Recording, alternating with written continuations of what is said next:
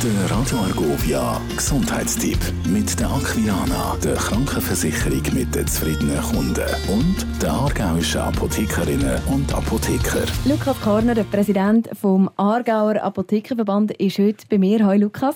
Hallo Sonja. Wir reden heute über Apotheken ganz im Allgemeinen. Und ich muss ganz ehrlich sagen, ich gehe ab und zu mal in eine Apotheke, auch wenn ich nicht spezifisches Medi brauche, sondern mir halt nicht gerade alltäglich einkaufe. Aber doch, man findet inzwischen relativ viele Sachen auch äh, in einer Apotheke. Wie positioniert die sich eigentlich heutzutage? Ja, die Apotheker sehen sich halt als Dienstleistungsunternehmen wo sehr schnell und kompetent eine Hilfe geben können oder wenn man einfach eine gesundheitliche Frage hat, dass man darauf vielleicht zusammen eruieren was der richtige Weg ist. Bei den meisten Apotheken ist die erste Beratung, der erste Eindruck absolut kostenlos. Wenn es eine vertiefte Beratung bringt, kann es sein, dass etwas dafür anfällt. Generell aber, man kann ohne Voranmeldung hin, hat keine lange Wartezeit und bekommt direkt eine sehr fundierte Lösung oder Problemstellung, wo man darauf eine Anamnese machen kann, über, um das dann zusammen anzuschauen, ob das der richtige Weg ist.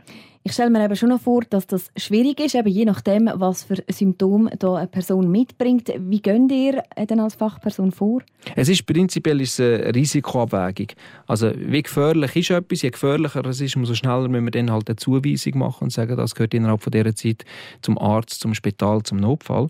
Bei den anderen Sachen, klar nicht dringend sind, da kann man auch untereinander schauen. Je nachdem lieber in einem diskreten Beratungsraum, sicher nicht im Verkaufsraum, wenn es persönliche Sachen sind, das anzuschauen und abzuschätzen, wie schlimm ist es, können wir da etwas machen, allein mit einer Umstellung im Alltag oder braucht es ein Medikament, können wir das ausprobieren, ein paar Tage und wenn es nicht besser wird, wie gehen wir dann weiter? Das sind so die Möglichkeiten, die die Apotheken so anbieten können. Das Fachwissen bei euch ist extrem breit und bei euch arbeiten Pharmaassistentinnen, Assistenten sowie auch Apothekerinnen und Apotheker.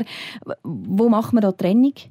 Ja, wir haben Pharmaassistentinnen, die ihre dreijährige Lehre gemacht haben, die auch sehr tough ist, wo sie viel dazu lernen, wo sie auch klar wissen, wo sind ihre Grenzen. Und wenn sie darüber rauskommen, dann holen sie dann meistens eine Apothekerin, einen Apotheker dazu, wo halt mit dem fünfjährigen Studium dann noch ein bisschen mehr sieht, in welche Richtung kann es gehen, auch noch ein bisschen mehr Verantwortung darf übernehmen und äh, durch äh, je nachdem, dann noch ein bisschen spezifischer kann darauf eingehen der Gesundheitstipp mit der Aquilana, der Krankenversicherung mit den zufriedenen Kunden und der aargauischen Apothekerinnen und Apotheker. Radio.